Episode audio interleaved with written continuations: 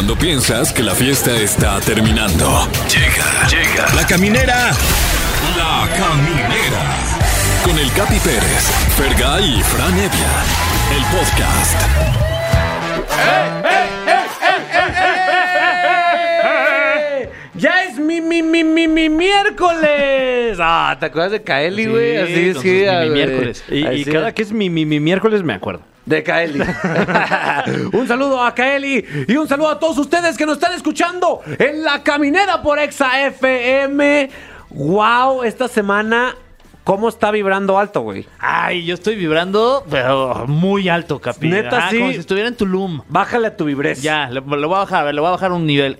Ya, Ahí está. ya. Me quiero, Fran Evia, ¿cómo defines tu vibración en esta semana? Eh, media. Ah, Me- ah. Es que también la, la vibra ahorita anda muy alta. Sí. Y no me alcanza para estar vibrando tan alto. Ya acabas ahorita. cansado ya. Sí, no, no, no. O sea, verdaderamente que pasarla bien luego es muy caro. Sí, aparte desespera. La gente que vibra alto todo el tiempo desespera. Ay, sí, ya. Bájale a tu Sí, vibración, güey. Un rato, güey. No vibres tan fuerte. Hablando de vibraciones, ¿cómo te vibra este programa? Ay, o sea, pues, ¿sabes ¿cómo va a estar? Creo que va a ser el programa con la vibración más bonita de, Sin de duda. la historia de la caminera. Sin duda, ¿eh? Sí, sí, sí. Me, va a me estar- vibró, ese comentario Sí, sí, me vibró. Pero Siéntense en su radio para que sientan la vibración. ¡Ah, qué rico! Oye, este sí va a estar muy divertido, Capi, y el tema. Ahí está. Pero me están llamando. Ay. Bueno.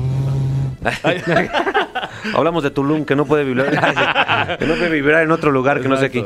Oye, tenemos el tema del día en donde pues, se va a poner acá pues macizón, ¿eh? Porque pues, a- les preguntamos a todos ustedes que nos están escuchando, ¿alguna vez han jugado a la Ouija o les ha pasado algo paranormal? Así es, todo, todo esto porque tenemos la inquietud aquí. A lo mejor es una estupidez total. Sobre- Y fue una iniciativa de Fran Nevia, hay que decirlo. Sí, el más- tenemos el más aquí dark. la inquietud de jugar a la Ouija. Dijo un día, oigan, ¿y si jugamos a la Ouija? Y va y vamos tú y yo de güey. Y nosotros, ah, va, pues está va, bien. va, va. Pero Alain Luna, nuestro especialista en cosas paranormales, nos dijo, no, primero tienen que tener ciertos cuidados. ¿Sí o no, mi Fran? Claro, y, y no quisiéramos exponer tampoco a nuestro, a nuestro muy amable público Sí. a- ahí alguna posesión demoníaca. Entonces, Claro. bueno, queremos tomar todas las medidas de seguridad antes de jugar a la Ouija completamente en vivo, ¿eh? Entonces queremos que nos platique si usted ha jugado o si se le ha parecido el muerto o si, o si eh, se le ha metido un espíritu por algún lado. Ajá. Todo queremos que nos platique para, para saber qué riesgos corremos, Fer. Exacto, y, y para eso, pues márquenos aquí al teléfono en cabina que es el 55 51 66 3849 o la terminación 50. Y ahorita ya, pues metemos su llamada y nos platica, mano. Así es.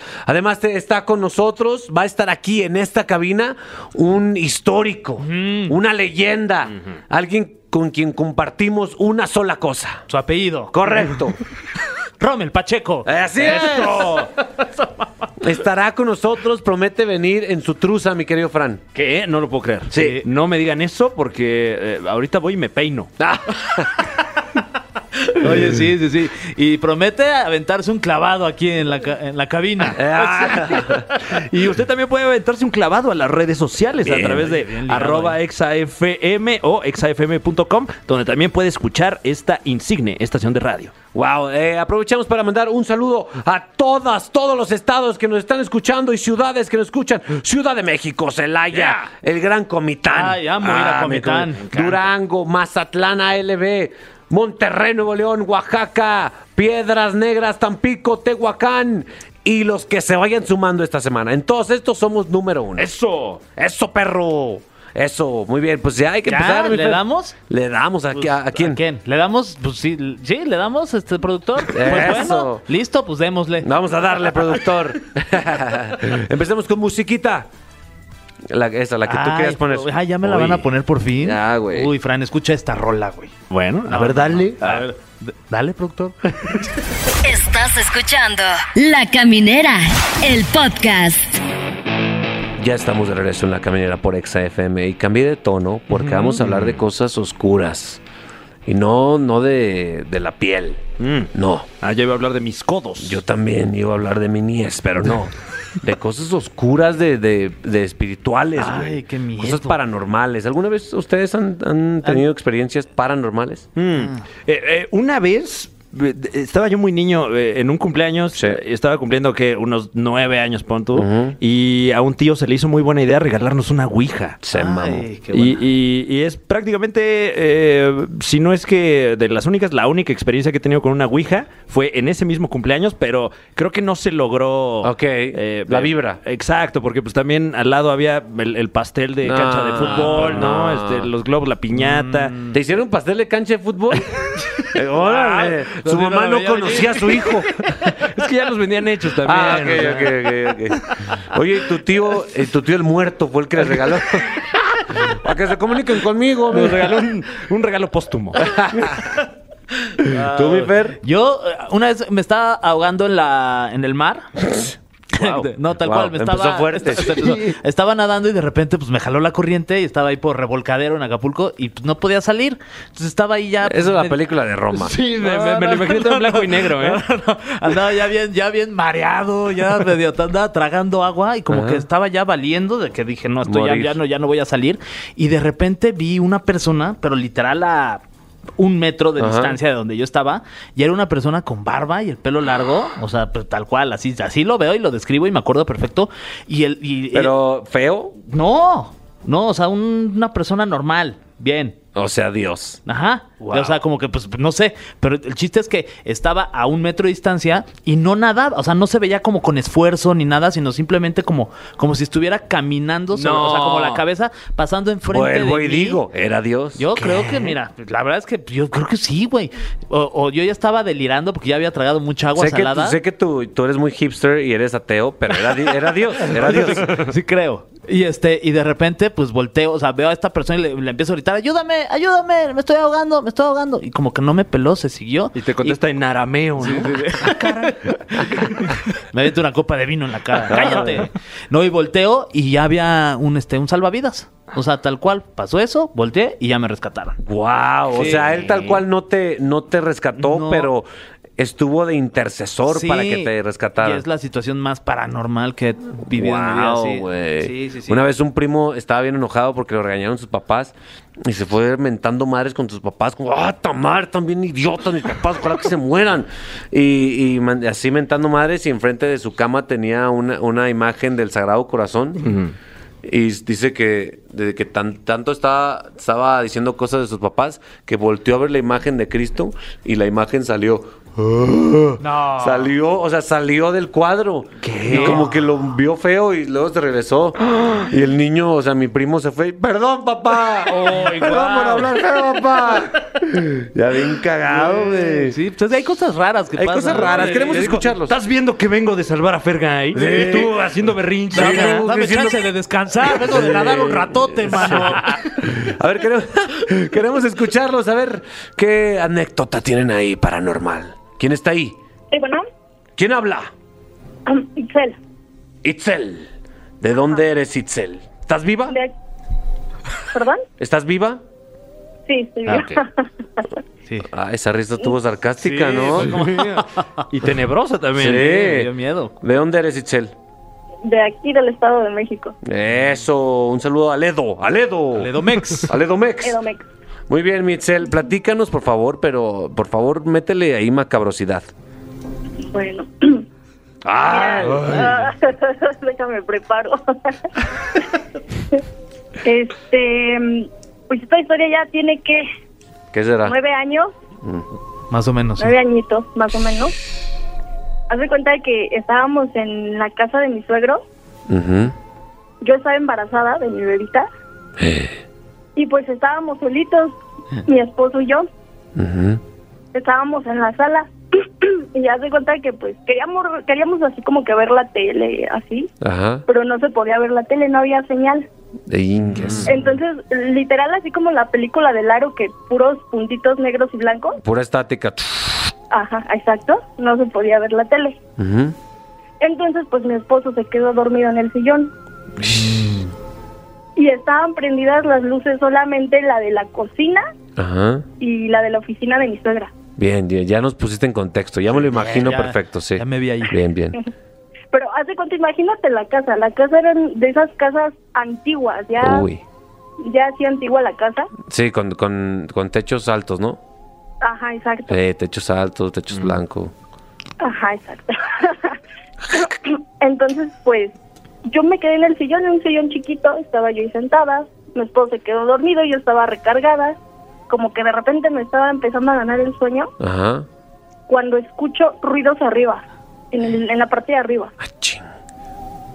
¿Y pues yo me quedé así como de, pues si no hay nadie, nada más estamos mi esposo y yo, y pues él está dormido. Ah.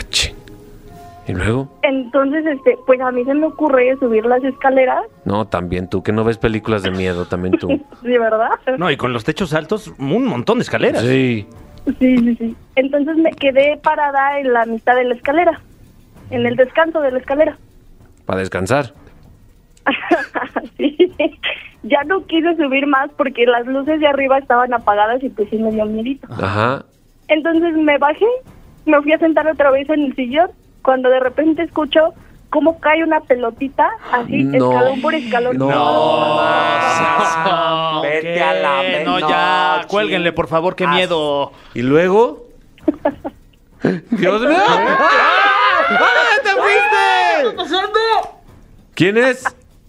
No, no, no. Ay. Mi esposo está aquí conmigo. Ajá. ¿Y luego qué pasó con la Entonces, pelotita? Pues, haz de cuenta que yo pe- yo esperaba que la- que la pelotita llegara, no sé, ahí a- al comedor o algo así, Ajá. pero no, no, dejó de caer y, y pues ya.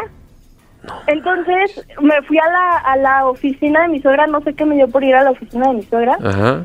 y haz de cuenta que vi un hombre sentado en la silla donde se sienta mi suegra, Ching. No seas. pero haz de cuenta, era una sombra, se veía que era alto, era negro y traía así como un sombrerito así de esos de los que usan los pachucos. Ajá, sí, sí, sí. Estaba viendo así hacia la pared, estaba así recargado, viendo hacia la pared. No, no. Pues a mí me dio, pues ya se cuenta que se me puso la piel chinita, chinita, chinita, Pues sí. y me fui corriendo hacia mi esposo y mi esposo gritó, no, yo grité, perdón, yo grité. Entonces, cuando, haz de cuenta, cuando caí, me desmayé en los brazos de mi esposo. No Ah, esto es una manches. película esto ya. Yo ya tenía cinco meses de embarazo. Y pues se de cuenta que pues, sí, sí me dio mucho miedo. Pues Caí claro. yo eh, así. Entonces dice mi esposo que en ese momento él se despertó así de golpe y me alcanzó a agarrar. Pero él cuando levantó la mirada, dice que a él se le puso así enfrente el hombre que yo había visto No, el en la Pachuco. oficina de mi suegra. Ándale. El Pachuco pelotero, la leyenda del Pachuco Pero, pelotero. pero, pero era una sombra negra, oscura, totalmente así. Entonces, pues ya me, me, me- yo me desmayé, se me puso la piel chinita, mi pancita se me puso dura. No. ¿Y cómo es Sí. cómo el- el- la niña qué? ¿Todo bien?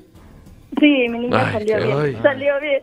No Pero, manches, ya. Yo me desmayé, él no me alcanzó a agarrar bien y me azotó así en el suelo. No. Claro, porque hay prioridades. Se salva primero uno y luego ya después a la esposa. Claro, y había que apagar la tele también. Exacto. Oye, Itzel, Sí. eh, No, ¿alguna vez sí, sí, investigaste aunque- que quién era? ¿Era alguien muerto ahí? ¿Supiste nada? Pues es que dicen que en esa casa sí espantan, que pues era de esas casas de las de antes, donde ahí... Haz de cuenta que esa casa hasta el fondo tenía otro cuartito Ah. Y en oye. ese cuartito pues pura talacha y así. Te vamos a pedir eh, tus datos y la dirección de esta casa para que Alain Luna lleve a su equipo para que investigue qué pasó ahí, Itzel, porque esto no se va a quedar así. No, no, no, sí, mandan a investigar. Muy bien. Abrazo a los dos, ¿eh? Y a los tres también al espíritu. A los cuatro, Ah, ok. también a tu hija. Ah, ok, muy bien. Eso. Wow, pues justo, muchas gracias, Itzel. Pues justo este tipo de cosas queremos escuchar, Franevia, para meternos en el mood paranormal. Sí, no me sorprendería de repente ya, ya ver a lo mejor en, estas tiendas que también son restaurante eh, el libro, el libro del, del Pachuco pelotero. El Pachuco Pelotero, próximamente en cines. Por lo pronto vamos a escuchar la canción del Pachuco Pelotero. Esta que está de miedo. Está de miedo esta rolona. Eh, vamos rápidamente a escuchar este tema para todos nuestros pachucos peloteros que nos escuchan y regresamos con más aquí en la caminera de Exa 104.9. La Caminera, el podcast. No le saques, que aquí te metemos el miedo. Estos son los miércoles para anormales.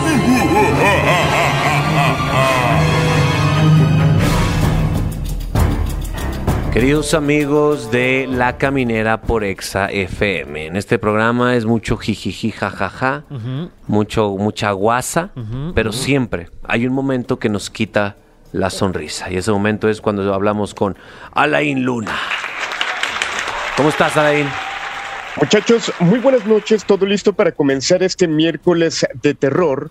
Y en este momento los invito a que apaguen cada una de las luces, que sientan el miedo. Hoy tenemos un tema bastante interesante y es que hablar de terror tendríamos que tocar el tema de la Ouija.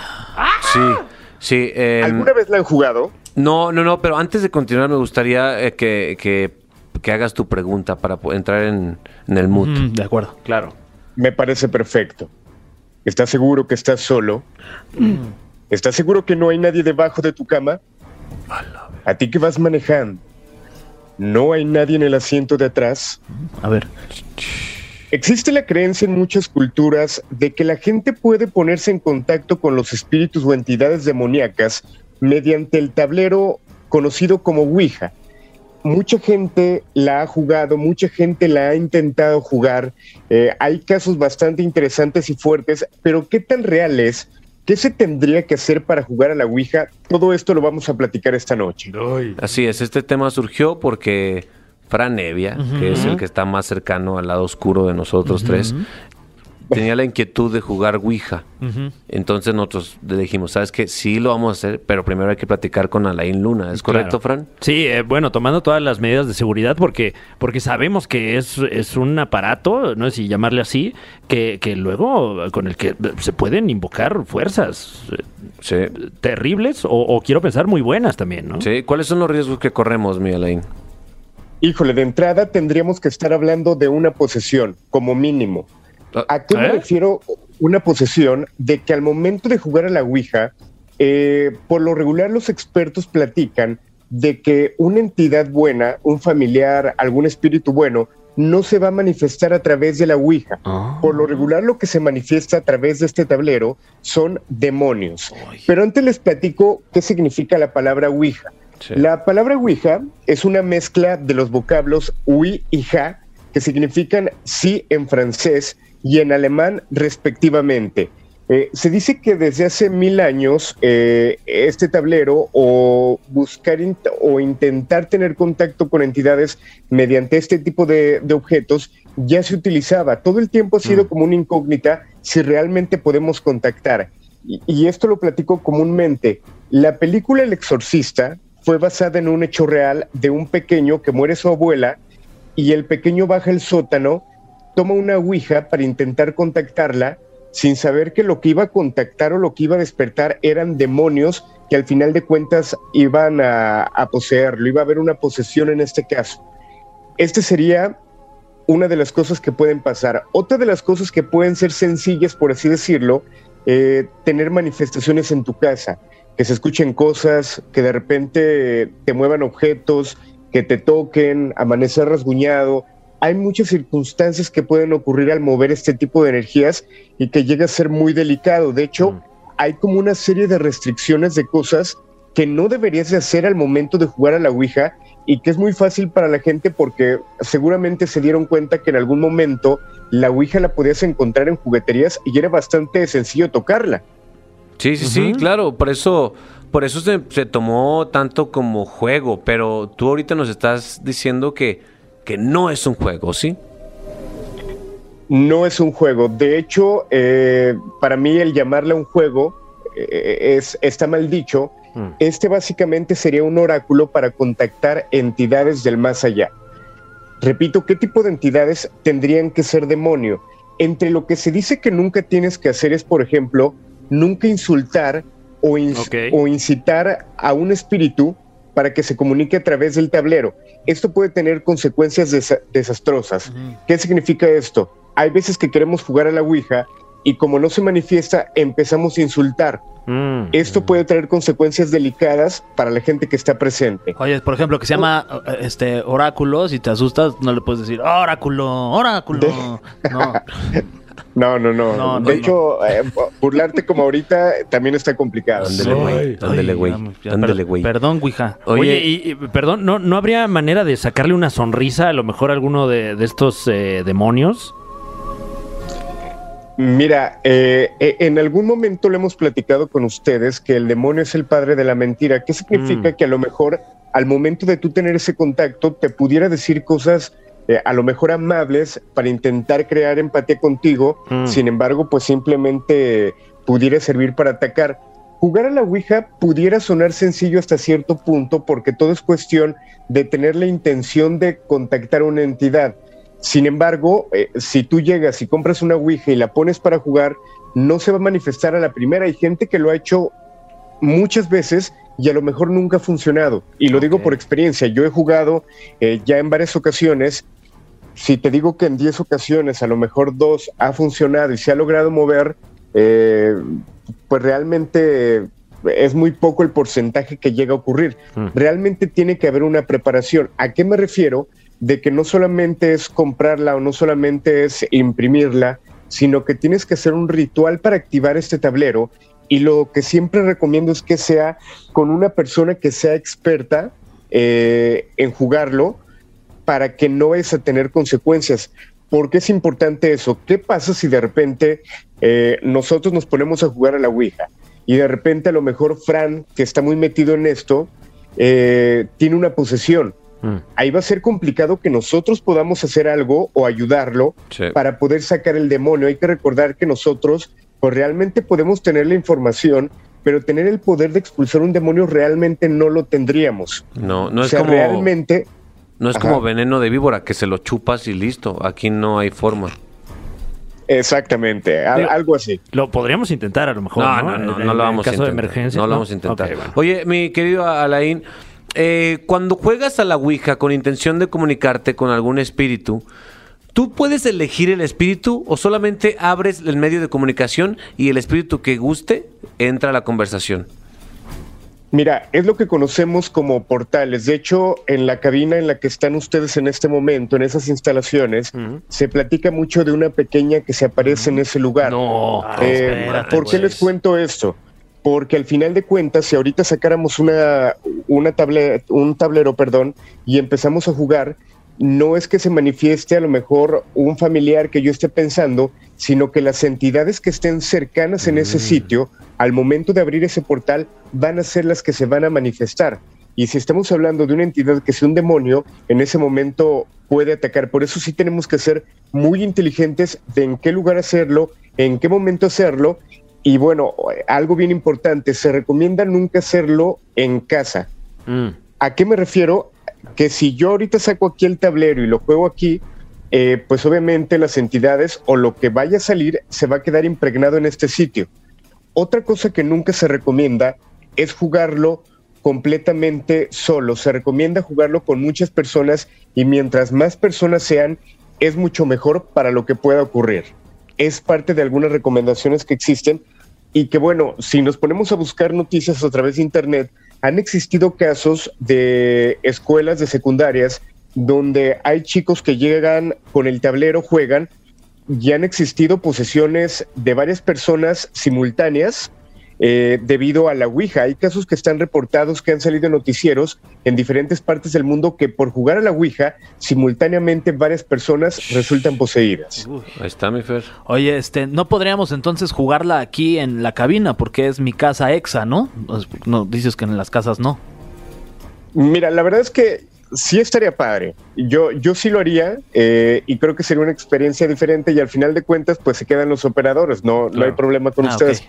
El detalle y algo bien interesante es que cuando, cuando jugamos a la Ouija no queda ahí solamente. Pensamos que al momento de cerrar la sesión eh, ya termina todo, pero no sabemos qué entidad nos estemos llevando a casa y que al final de cuentas, pues lo que pueda hacer mientras dormimos, eh, mientras manejemos, pues ya es bien complicado. Suena de película, pero les prometo que yo he recibido una cantidad de casos, hemos atendido una cantidad de casos de personas que por mera curiosidad lo han hecho y que ahora con la tecnología eh, hay ouijas digitales.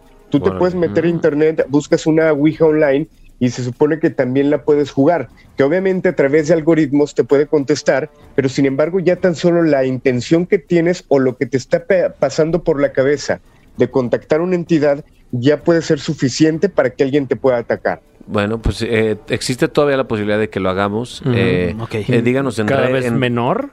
Díganos en redes sociales, por favor. eh, eh, coméntenos si ustedes lo harían o no, quieren que lo hagamos o no.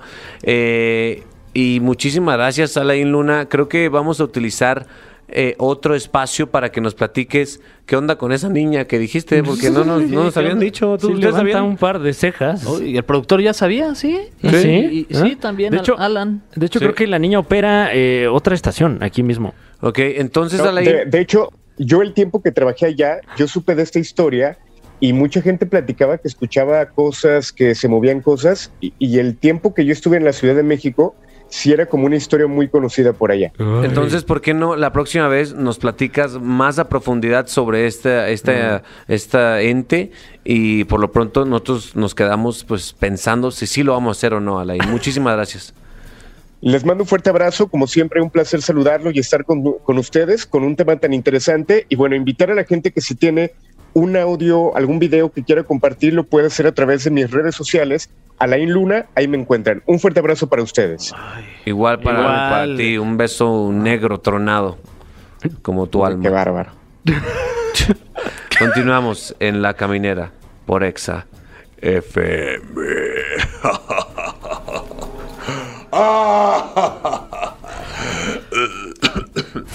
Estás escuchando La Caminera, el podcast. Amigos de la caminera por Exa FM, Eh, llegó alguien muy importante, Fran. En efecto. Eh, alguien que sí ha- nos ha hecho sentir orgullosos a muchos mexicanos. Es un mexicano ejemplar, no como nosotros. No, no, sí, no. no, no, todo lo contrario, ¿no? Todo Yo lo diría. contrario, sí. Hasta vergüenza me da. Sí, Eh, sí, sí, sí. De verdad.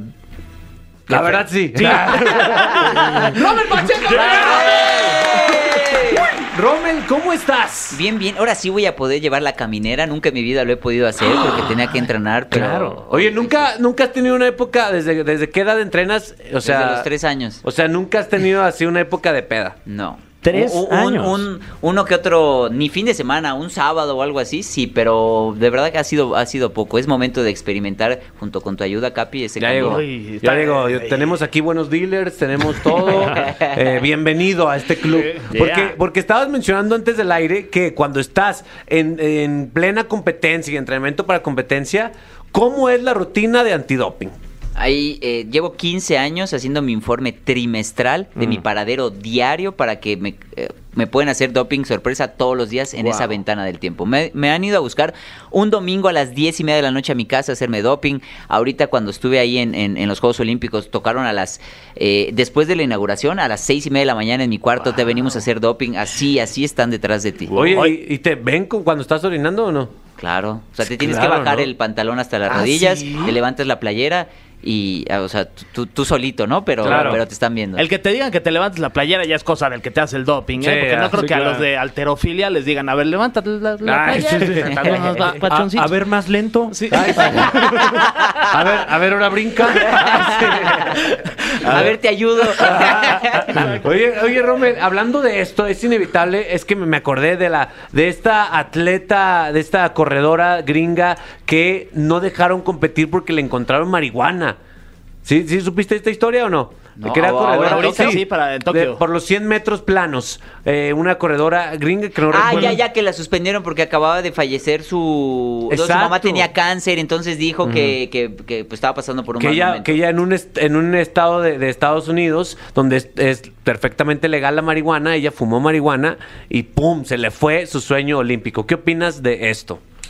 Mira, el, el- el hecho de hacer doping en Juegos Olímpicos es porque no tienes que tener ventaja ante los demás, es el, Claro. el juego limpio, ¿no? Es, es- es- eso es lo que está dentro de la carta olímpica. No hay, no hay religión, no hay política, no hay, no hay ventajas. Sí. Eh, hay, hay, hay deportes en los que tú necesitas, o sea, hay deportes en los que las drogas eh, como la marihuana, te puede beneficiar porque te tranquiliza y puedes tener un mejor tiro Claro. de precisión. Ujú. No lo había o, pensado. o si tienes alguna lesión, te, te- quita el dolor y puedes mejorar. Entonces, por eso es que es doping. Claro. Están las, las drogas recreativas, que son esas, pero que también pueden ser en beneficio del deporte. Y están las otras que pueden ser doping, como es eh, hormona u otro tipo de cosas. Entonces, claro. eh, el chiste es que todos estén parejos y que la competencia sea sana y limpia. Ok, con razón, porque yo al principio me, me indigné un poco y dije, ay, ¿por qué le suspenden cuando uno está marihuano? Hasta camina más lento, ¿no? Claro. Sí, Pero no lo había pensado de esa forma. Igual y hasta todo el mero día dices, no, ya para qué voy.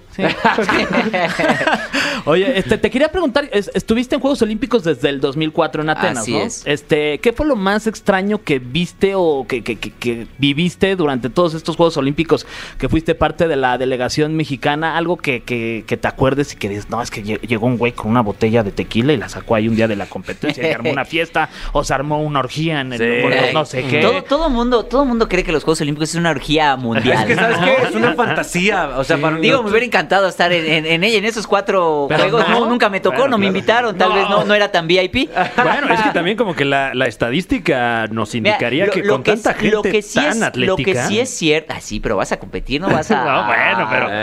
pero Ah, gente no vas es a procrear.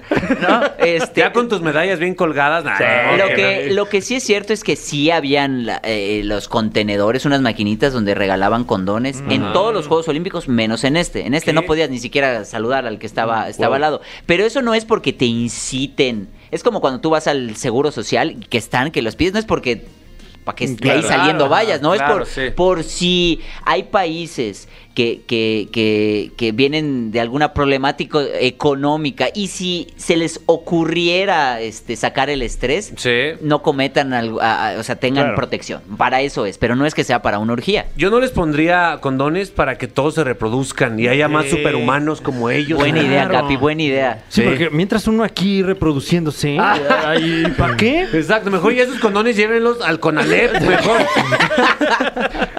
En los antros ahí sí estaría bien En que sí, sí, sí. Pero están carísimos ahí. O sea, Eso, eso es de la maquinita del baño, ¿verdad? Oye, Romel, me gustaría hablar un poquito de tu profesión, porque eh, tu profesión es para mí una, uno de las disciplinas que más me malviaja. O sea, porque entrenas toda tu vida y toda tu vida depende De un segundo. de un segundo, güey. ¿Cómo, cómo están, cómo se prepara mentalmente un clavadista profesional? Pues son años de, de experiencia, te lo da también el, el- entrenamiento. Dentro del entrenamiento diario, esa eh, falla, corrección, falla, corrección. Conforme vas compitiendo, también está el, eh, el que a veces te va bien, el a veces te, te va mal. Y tienes que aprender a, a conocerte. Cuando yo inicio las primeras competencias cuando eres niño, te estás muriendo de miedo, no, no sabes cómo controlarte y tratas de... Lo primero que te dicen que es... Disfruta, Eh, Claro. eh, tú- lo sabes, diviértete, pero ¿cómo divertirte y disfrutar si estás en algo que requiere mucha presión, que quieres hacerlo bien, que todo el mundo te, te está juzgando? Y es un deporte donde hay unos jueces, hay unas personas sentadas en una silla que te están juzgando en todo momento, ¿no? Eso sin contar a los que estamos en la tele, todos Sí. huevones. Ahí, ah, no Eh, manches, sí, se pasó. justo tú estás consciente de que, de que los clavados es una de las disciplinas favoritas de todos los mexicanos. O sea, en cuanto tú estás en la plataforma, va a haber millones de mexicanos viéndote. Tú estás consciente de ese momento en donde tú estás parado sobre la plataforma, ya sea de 10 metros o de 3 metros, en donde tienes que realizar un clavado y en ese momento hay millones de personas viéndote, no solo en México, sino todo el Todo el mundo. mundo, por supuesto. Y, y- y para que retome y termine la, la- la respuesta sobre lo que estaba diciendo, sí, pero aprendes a veces a, a- a- a disfrutar eso. ¿Cómo? Porque a veces te pones como, ah, lo voy a disfrutar y te va mal. Entonces tú tienes que aprender a. Yo aprendí que si estoy como. Tú ves mi cara cuando compito y parece que estoy enojado, pero es que estoy concentrado en lo que tengo que hacer. Pero en ese sentido también aprendí eh, que a veces compito bien como en esa parte alegre. El combinar la parte alegre y disfrutarlo con la parte seria que estás concentrado es cuando he tenido las mejores competencias. Y estoy consciente que están los jueces, que está el Capi viéndome, que está México, que está todo el mundo, que, que si ganas eh, eh, eres un héroe nacional. Si pierdes te, te comen y te destruyen. Los apoyos llegan con el resultado, se van con los resultados, ¿no? Entonces, claro que estás consciente, pero si estás parado en ese momento pensando en todo, vas a fallar. Tienes que estar concentrado en qué? En tu clavado. Y, en- y para que te salga tu clavado, ¿qué tienes que hacer? Levantar la rodilla, levantar el brazo. Entonces vas y apoya el talón, dejo los brazos. Y ya que hiciste ese movimiento, cara, brazos. Y luego, ¿cuántas vueltas? Cuatro. Uno, dos, tres, cuatro. Entonces tú vas repasando y haciendo el clavado mientras lo vas realizando. Y es cierto, de que despegas a que caes es uno punto menos de dos segundos, un segundo lo que dura el clavado. Y en ese segundo tomas decisiones de, de milisegundos de levanta la cara, abre el clavado, ve el agua y ya entraste. Y tu vida y tu, y tu carrera se define en un segundo. 28 años trabajando para un segundo. Wow, es- son otro tipo de seres humanos, Fran Evia. Eh, pues yo creo que sí, porque con tanto escrutinio que hay de tu cuerpo, de tu estilo de vida, tanta gente viendo tu trabajo eh, y, y sobre todo con esta claridad de mente que tienes que tener para realizarlo como, como tú quieres hacerlo, ¿en qué momento o cómo te relajas? Cuando vengo a los programas de radio, aquí Ah. me relajo, Ah. platico, cotorreo. P- eh, te relajas, cuando terminas de entrenar dices, ah, ya terminó, cuando terminas de competir. Y sobre todo si tienes una buena competencia, es como, valió la pena esas horas, esos meses, esos años de, de repeticiones, de clavados. Tú sabes, alguien aquí sabe más o menos cuántos clavados he hecho a lo largo de... de a ver, 28 cada quien adivine, cada quien les voy a dar un dato para Sí. que puedan Ajá, sacar, ajá, ¿no? A ver, a ver. Si, eh, si eh, diario hago un promedio entre ce- 100 y 300 clavados Madre mía. por 28 años, No, bueno. Este, Ay, pues, me con- fue. el Capi veo como sus ojos... Es que yo estuve en ¿puedo la sacar Olimpiada de Bueno, rápido, Matemáticas. rápido, para que, para que no atrasemos Sí, ahí al ok. público.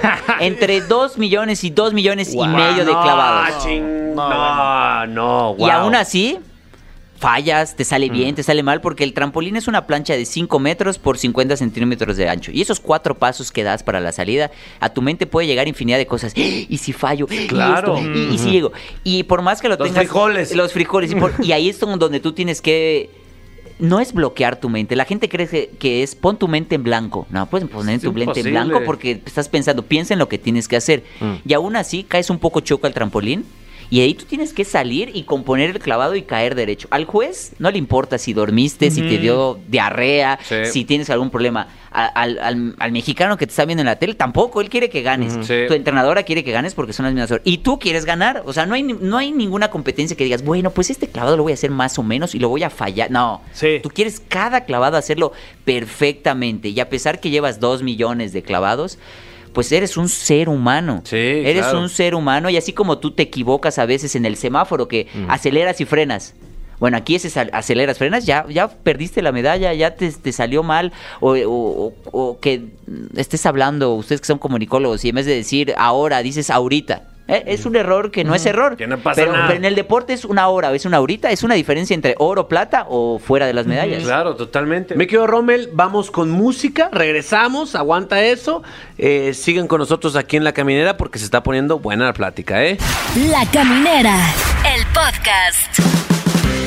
Ya estamos de regreso en La Caminera por Exa FM. Estamos con Rommel Pacheco, un mexicano ejemplar y justamente de eso me gustaría hablar.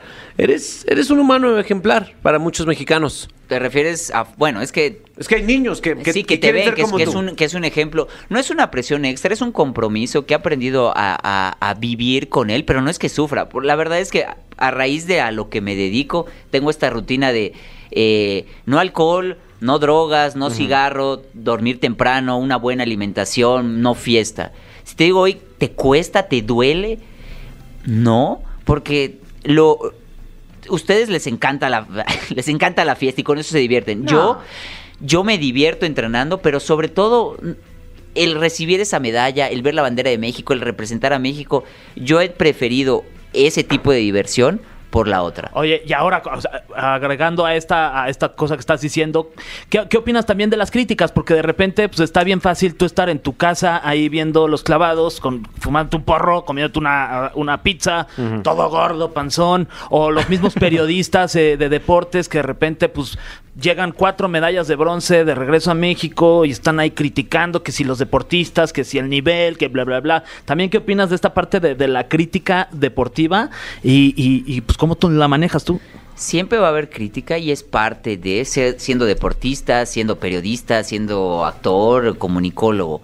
Y es algo de lo que te ayuda también a mantenerte entrenando y las cosas bien. Yo y se los aclaro, como deportista no vas a perder, vas a ganar y, y- y- y, eh, lo dejas todo, entrenas diario, eh, con esa disciplina y ese trabajo porque vas a dar tu mejor resultado y a veces, la, en mi caso por lo regular, se puede y hay veces que no estás en tu mejor día. Y hoy que están las críticas de qué es lo que pasa, yo nunca, ni, ni, nunca he criticado ni a las autoridades ni a ningún deportista. Yo siempre he visto el lado positivo y cuando he tenido un mal resultado, yo mismo me adjudico porque yo soy el que está ahí. Si tuve o no tuve apoyo, si faltó o no faltó, pues es algo que se puede ir trabajando. Pero el día de hoy hay que hacer equipo y no es criticar y señalar es culpa de esto o es culpa de aquello. Aquí tanto es culpa de todos como pudiera no ser culpa de nadie. Justamente ahorita no sé si sepan, pero pues ya me retiré Sí, y no sí, solo sí. eso, sino el día de hoy soy ¿Tú crees que no sabemos? Lloramos ese día, por favor.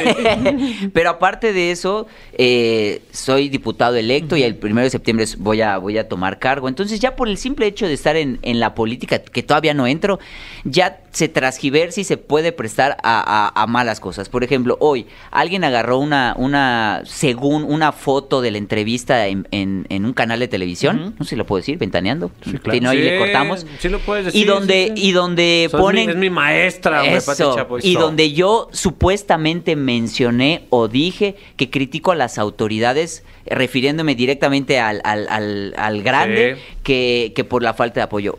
No hay forma de transgiversar lo que yo mencioné, porque no le he dicho, y yo siempre he dicho que hay que hacer equipo, que los valores que yo aprendí en el deporte es transferirlos ahora en la política. Y uno de los primeros valores que dije es trabajar en equipo. Ajá. Necesitamos unidad, independientemente del partido que seas.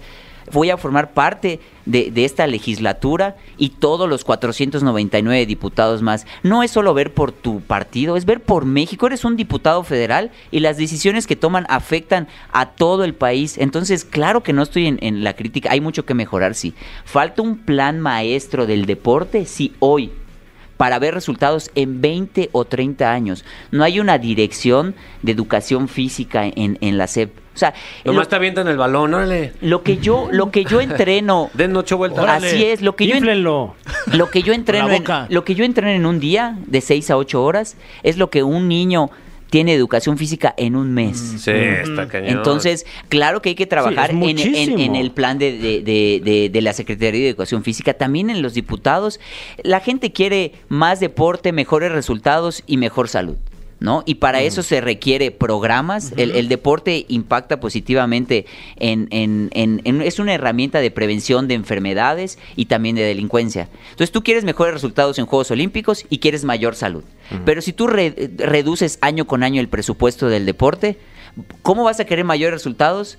Con, con la reducción. Tiene que ser propor- proporcional el, el aumento de presupuesto con resultados, no disminución de presupuesto y querer mayores resultados. A es lo que voy. Entonces, que- haciendo un lado lo de la política, porque eso está más divertido, decir que esas críticas que hay, eh, eh, es parte normal y uno como deportista aprende a sobrellevar que cuando triunfas la gente se te acerca Sí. y cuando te va mal, pues se aleja la gente. Y yo lo que he utilizado de, de- de las derrotas, porque aprendes más, es a ver cuál fue el error, por qué fallé. Y en la siguiente competencia puedes fallar en, otras en, en- en otros eh, detalles, pero en el que tuviste el error, si no lo vuelves a cometer es cuando mejoras y vas evolucionando y tienes que estar feliz y tranquilo contigo. La gente va a hablar mal, va a hablar, va a hablar Sí. bien, pero si tú le entregas todo en cada entrenamiento, en cada competencia, a lo que te dediques, nadie te va a poder señalar de te faltó hacer esto o te faltó o, o uno mismo. Yo de verdad era de los primeros que llegaba, el último que se iba,